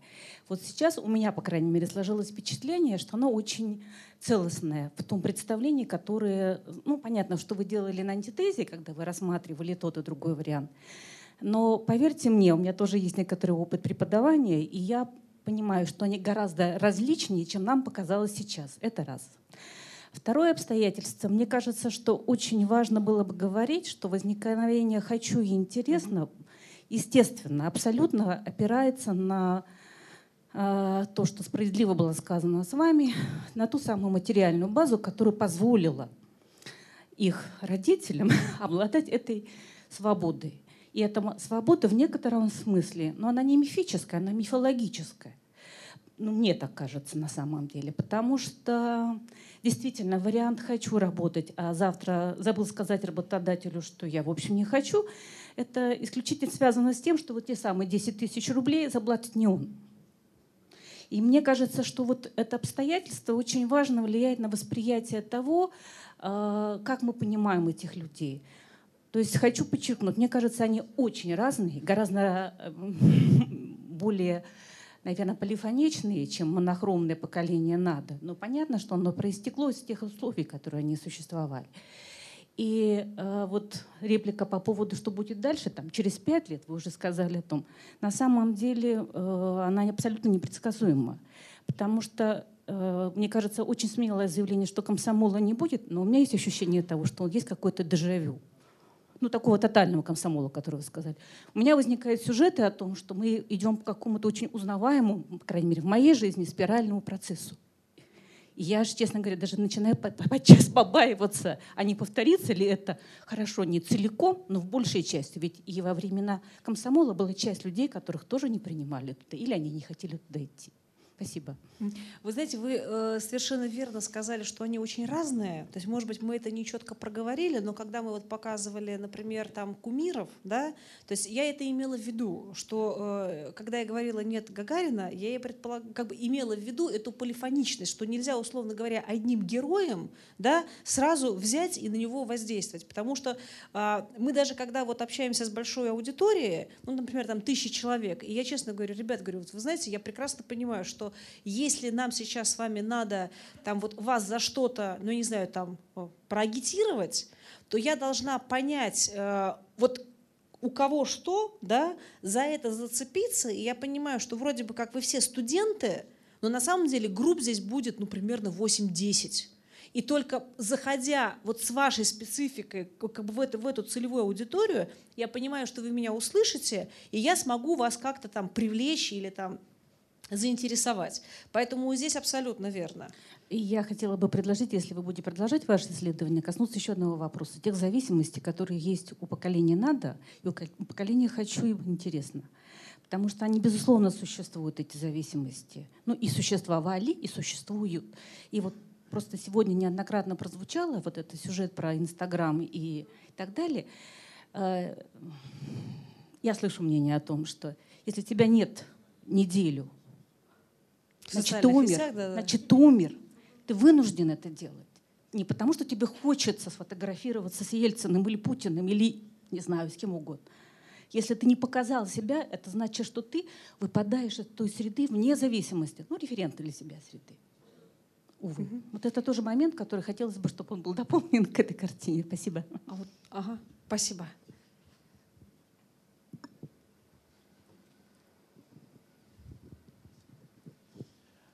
Собственно, а, сегодня вы продемонстрировали исследования, которые а, дают нам понять, что поколение миллениалов, оно более мысленно свободно, да, и более креативно и творчески развито. Ну, согласна, согласна, да. да. Вопрос, след, ну, следует ли это, что следующее поколение будет еще более креативно и более эм, творчески развито? И, и следующий вопрос, собственно, если да, то кто на заводах будет работать? Все, спасибо. Ну, давайте, да, начнем с заводов, что работать будут роботы. Вот. А по поводу следующего поколения, вы знаете, этот вопрос периодически возникает. Здесь хочется, да, здесь хочется спросить, а как вы собираетесь воспитывать ваших детей? Вы нам скажите, мы поэтому скажем, что из этого получится.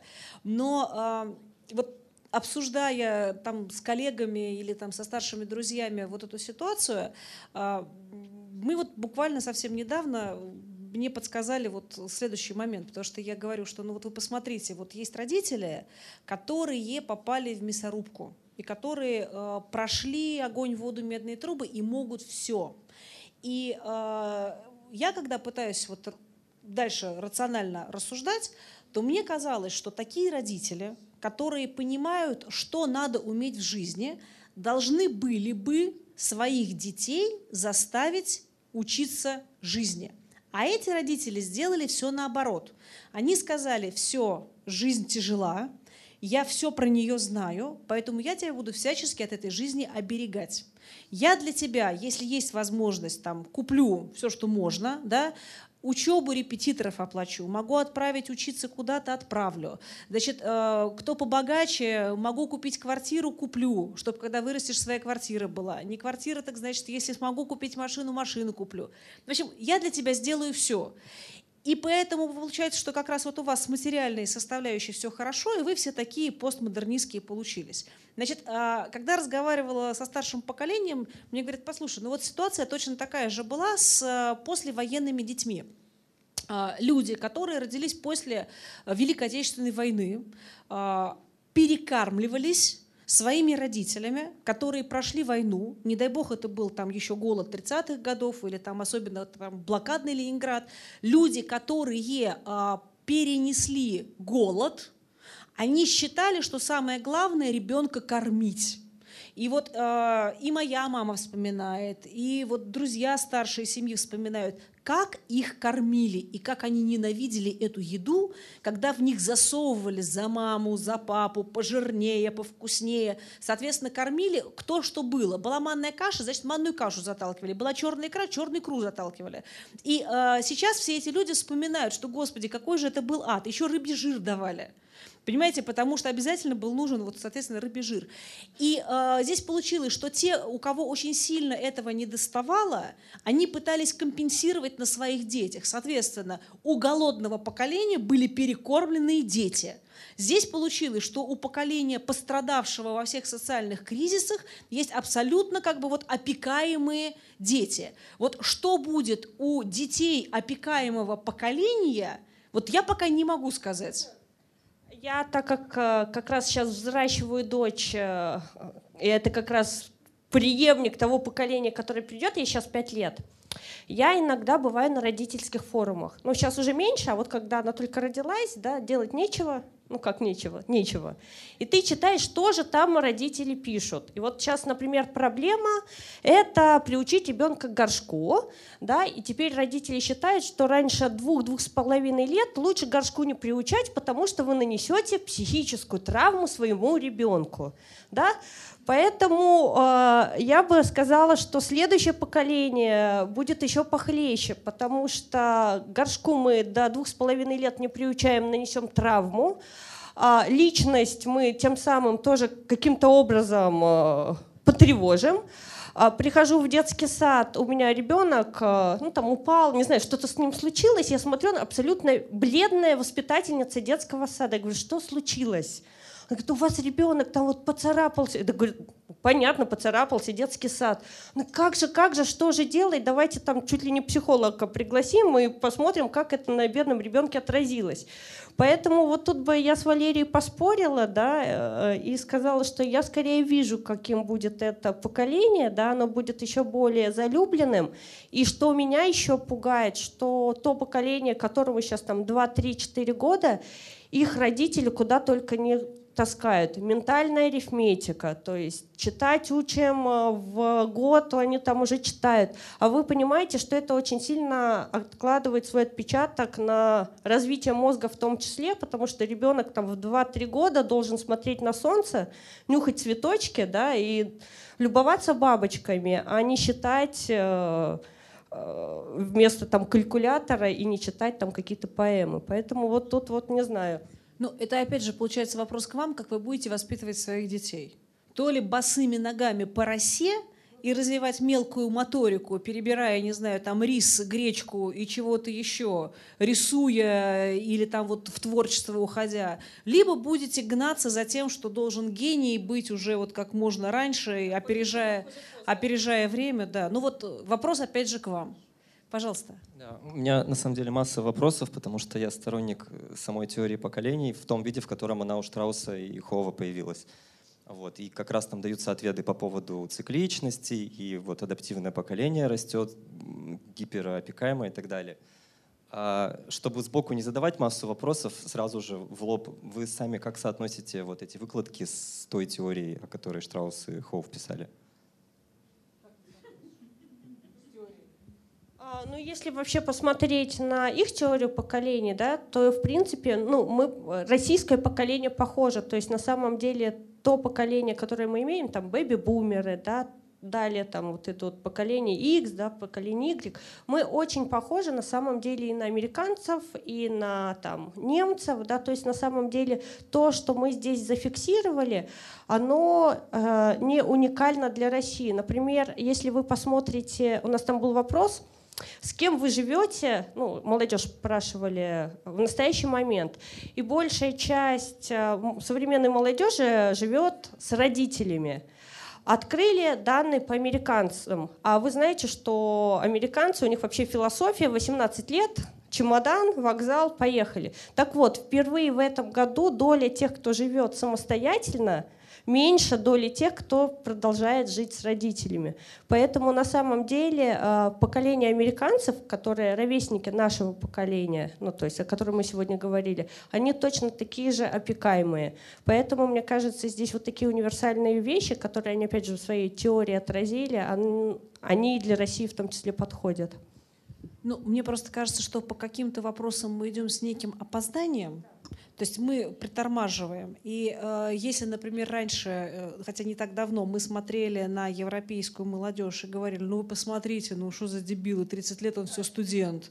Ну это же надо быть таким там инфантильным, все еще думает, что он там мальчик. У нас в это время уже.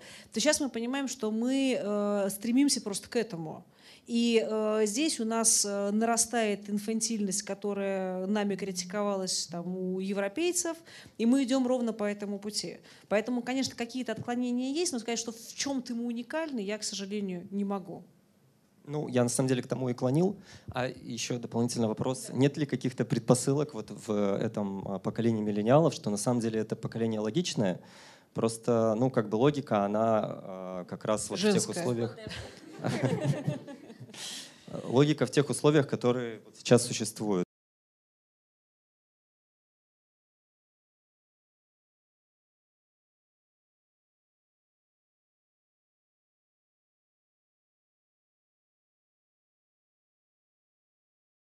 по пирамиде Маслоу действительно они могут там думать о самореализации, дай им великую цель, они полетят в космос, там все что угодно сделают, объединятся ради вот достижения.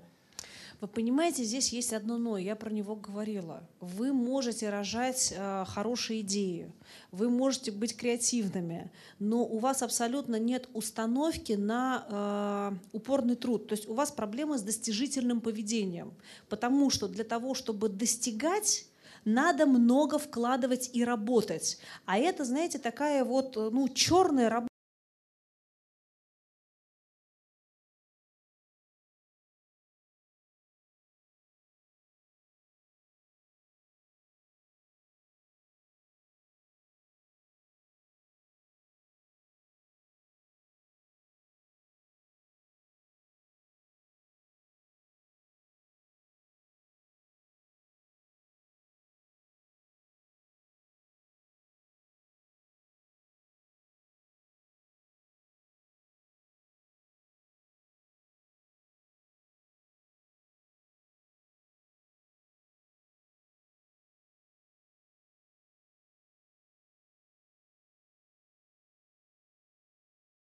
Руки в мозолях, э, в потной рубахе.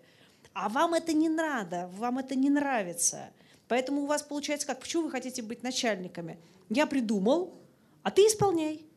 Вот э, здесь одно но. То есть до тех пор, пока э, вы действительно будете придумывать, и у вас будет достаточно людей, которые будут это исполнять, вы можете оказаться там вот э, на коне. Но э, мне кажется, что это несколько порочный путь. Ну, мое мнение. Может быть, я это old-fashioned, но тем не менее. Спасибо. Я бы продолжил, но дам возможность еще кому-нибудь вопрос задать.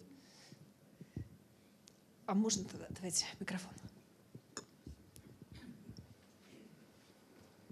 У вас тут попу- популярная скамейка, да? Так, с другого поколения. Значит, ну, я папа тоже детей, троих. Старшему уже 18, младшему 10. Мне кажется, знаете, вот у меня сейчас э, такое впечатление вот по поводу э, следующего поколения, которому 10, да, что оно будет поколение «не хочу, интересно», а «ничего не хочу и ничего не интересно». И э, поводу вот э, вопроса, да, как бы их взросления и что это взросление будет, ну вот как мы сейчас на Западе наблюдаем, да, там до 30 лет, до 40, то есть остаются инфантильными. На самом деле вот этот момент, он написан у Улицкой в «Зеленом шатре», да, э, если вы читали, м- момент инициации, то есть когда человек из, грубо говоря, юноши становится взрослым, да, то есть он на самом деле сдвинулся, вот э, если посмотреть, скажем, годы там войны, да, то взрослыми становились очень рано, там 12-14 они уже взрослые были по менталитету, да. То есть, причем там описано, что именно вот э, какие-то потрясения вот такие, вот, да, сложность жизни, да, оно как бы является таким катализатором, который сдвигает вот это вот э, момент Вы знаете, я вас перебью, я про, я, я про это много думала. Но у Вот. меня И каждый третий- раз, Мгм. дайте я просто вот сейчас скажу, потом договорите, извините, но у меня каждый раз возникал вопрос. То есть, с одной стороны, очень хорошо, когда этих потрясений нет. Потому что ты хоть живешь спокойно, да? А с другой стороны, ты понимаешь, что только эти потрясения являются запуском таким вот, И вот, для соответственно, взросления. у меня вопрос возникает такое ощущение, а не роем ли мы вот это гиперопекой яму самим себе? Роем. Объясняю. У нас Не на самом опекайте. деле, если копнуть историю гораздо дальше, в 19 век, то мы обнаружим, что, а, ну вот, э, кто знает историю, да, то есть были деды, там, которые были жуликами, которые составили капиталы, да, дальше были их дети, которые стали коммерсантами, а дальше, конец 19 века, дети, то есть это внуки тех жуликов, которым стало скучно, у них было все, у них было хорошее воспитание. И эти дети от скуки сделали революцию и разрушили то, что создавали все их. их. Вот нет ли такого впечатления, что мы вот по кругу снова начинаем проходить как бы э, вот этот вот... Но здесь вот дама уже сказала по поводу ощущения спирали. Просто, э, понимаете, мне каждый раз кажется, что э, если мы осмыслили, если мы отрефлексировали и почувствовали, что идем куда-то не туда, то нам никто не мешает начать, соответственно, выпинывать, заставлять, перестать опекать, ну, то есть что-то делать. Соответственно, если мы хотим, чтобы им было что-то интересно, значит, думать самим, как можно заинтересовать. Потому Ничего что, не давать, никуда Ну, не возить, ну, ничему не учить. Ну, Пускай смо- сами стремятся. Ну, смотрите, у вас все равно так не получится. Иди возьми микрофон. Потому что, как любой любящий родитель, вы будете давать, вы будете возить, вы будете покупать, и все это разговоры в пользу бедных, что я тебе больше никогда ничего не куплю. Но э, здесь, опять же, это как бы тема отдельного разговора, да, э, как сделать так, чтобы вот э, появилась мотивация. Потому что я, по-моему, сегодня уже даже сказала, что как бы вот ключевое, над чем будут биться все, абсолютно все, это над мотивацией. Потому что я сегодня уже вот сказала по поводу там родителей, которые холят, лелеют и сопровождают, там уже когда можно было бы самостоятельно в плавание отправить. А, родители намного больше заинтересованы в выборе, в принятии решения. И я, например, каждый раз вижу, что когда идет приемная кампания в бакалавриат, горящие глаза родителей, которые рассказывают, мы прочитали на сайте про ваш вуз, вот этот факультет, вы знаете, там у вас те преподают, эти преподают, такие-то дисциплины, смотришь, думаешь, господи, а учить-то я кого буду? А рядом стоит совершенно такая амеба в наушниках, вот такая вот, которой ничего не надо, абсолютно ничего не надо. И потом он к тебе приходит, и ты думаешь, ну как его там палочкой потыркать, как его вообще это, там это, прием, прием, доцент, доцент слушает, прием. Вот, поэтому, ну, поэтому здесь каждый раз, вы понимаете, а, что, что, что мы вот изгаляемся и думаем, как сделать так, чтобы глаз заблестел, потому что хочется, чтобы глаза горели. А тут еще получается, что когда я говорила про работодателей, им рассказываешь, ну, ваша задача теперь тоже зажигать. А они говорят, ну, мы же не вожатые. У нас же тут же не пионерский лагерь, мы же, мы же не аниматоры, мы вообще-то зарплату платим, мы вообще про другое. Они еще не понимают, куда они пришли. Это не детский утренник, Поэтому, а мы им говорим, ну, ребят, ну, как хотите, да, как хотите. С другой стороны, согласитесь, Валерия, что такой термин, как вовлечение, стал использоваться работодателями очень широко. Вовлечение, собственно говоря, и как раз отражает то, что они вынуждены это делать. И мы оцениваем на самом деле успешность той или иной компании, деятельности работодателя, когда говорим о коэффициенте или индексе лояльности или вовлеченности сотрудников. Ну, понимаете, вот э, поскольку у западников это началось раньше, то западники эти первыми как бы вот подхватили и начали делать. Наши пока сопротивляются, но уже чувствуют, что жареным пахнет. Поэтому здесь вот я понимаю, что они все равно будут вынуждены к этому прийти. Но просто мы, например, сейчас, когда про это рассказываем, то мы говорим, вы не тормозите, не, как бы не делайте вид, что вам не придется с этим столкнуться. Вы уже с этим столкнулись. Поэтому просто широко откройте глаза, вдохните и примите решение, как вы с этим живете. Вот и все. А можно я еще один задам вам вопрос? Он вообще не прозвучал у нас никаким образом, но я думаю, что он вообще интересен и абсолютно в контексте того, о чем мы сейчас говорим. Как вы полагаете, какую роль сегодня играет религия в воспитании и вообще становлении того поколения, которое хочу и интересно? Ой, сколько у нас? Вы знаете, мы напрямую вопрос не задавали, но косвенно можем сказать, что религия не сильно в почете. То есть вот мы не можем сказать, что много выцерквленных. То есть э, много э, соблюдающих именно эту, как сказать, нет, нет, нет, ритуальную как бы вот часть, да, а вот именно чтобы это была вера и вот не получается. Когда идет пост, у нас есть постное меню в столовой в, в университете. И а, когда со студентами общаешься, он говорит, о, круто, сейчас пост начнется, я похудею. Ну, то есть, опять же, это вот такое отношение к религии, как к возможности поддержать, например, здоровый образ жизни. Поэтому тут, опять же, у нас есть коллега в лаборатории, как раз, которая занимается политикой и религией, и она как раз очень конкретно изучает представления там о разных конфессий. Она проводила интервью с э, представителями разных религиозных течений, как они привлекают молодежь. Если вам интересно непосредственно вот по религии, да, задать какие-то вопросы, я, я могу... Я владею информацией, я просто хотела узнать вашу точку Ну, то есть мы непосредственно религией не занимались. У меня есть предположение, это моя гипотеза, связанная с тем, что как раз отвечая вот папе троих детей, хотела сказать, что вот это не хочу, точнее, вот решение вопроса будет заключаться именно в этом. Родители, которые становятся поколением «хочу» и «интересно», они используют этот инструмент для того, чтобы оградить детей от определенного рода доступа или отсутствия доступа к каким-либо существующим возможностям. Они пытаются таким образом создать границы – потому что самим это сделать сложно, потому что они находятся вот в этом состоянии, которое было только что написано, а понимая, что следующее поколение должно быть воспитано в каких-то ограничениях, они начинают прибегать к этому инструменту. Вот это феномен, который на самом деле э, требует осли- осмысления, аккуратно скажу. Спасибо. Если не возражаете, давайте тогда завершать. Э, а, вот у девушки. Вы тоже хотели, да, вопрос задать? Девушка просто руку поднимала раньше. Давайте тогда к девушке и потом к вам вернемся. Спасибо большое. У меня маленький вопрос. А вот скажите, для каждого поколения все равно ведь есть культура и контркультура.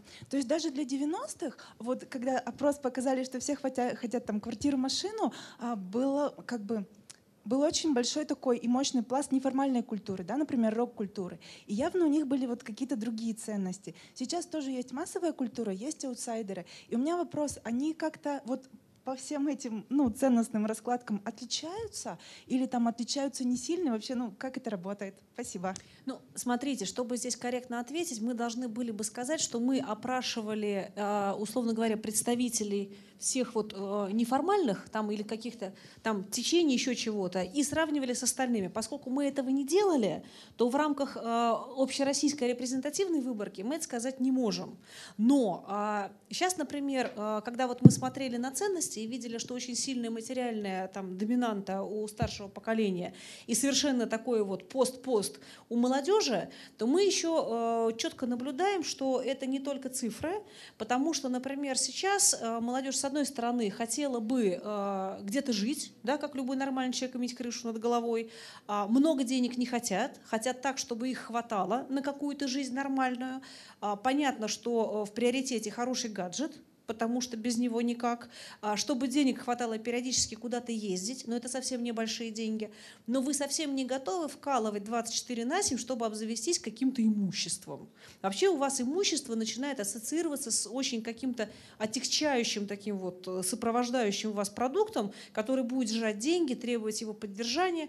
Поэтому здесь у вас э, зачастую чувствуется такая вот легкость бытия. То есть либо вы пользуетесь тем, что есть уже у ваших родителей, и, соответственно, вам достаточно, либо вы понимаете, что это просто для вас не является той ценностью, на которую вы готовы там всю жизнь вкалывать. Вот. Поэтому, э, если брать, конечно, какие-то там субкультуры, мне кажется, там это будет выражено еще сильнее, и тогда, например, классно, если у тебя есть квартира, сдать ее и уехать на эти деньги там на Гуа или в тот же самый там Таиланд, да, и это мы видим, что оно в нашей жизни появилось, не как массовое явление, но как факт жизни мы его уже запечатлели. Вот. Поэтому мне кажется, что будут просто еще более ярко выражены те моменты, которые мы вот здесь вам показали. Спасибо вам большое. Спасибо, Спасибо. за ваше внимание. Всего доброго.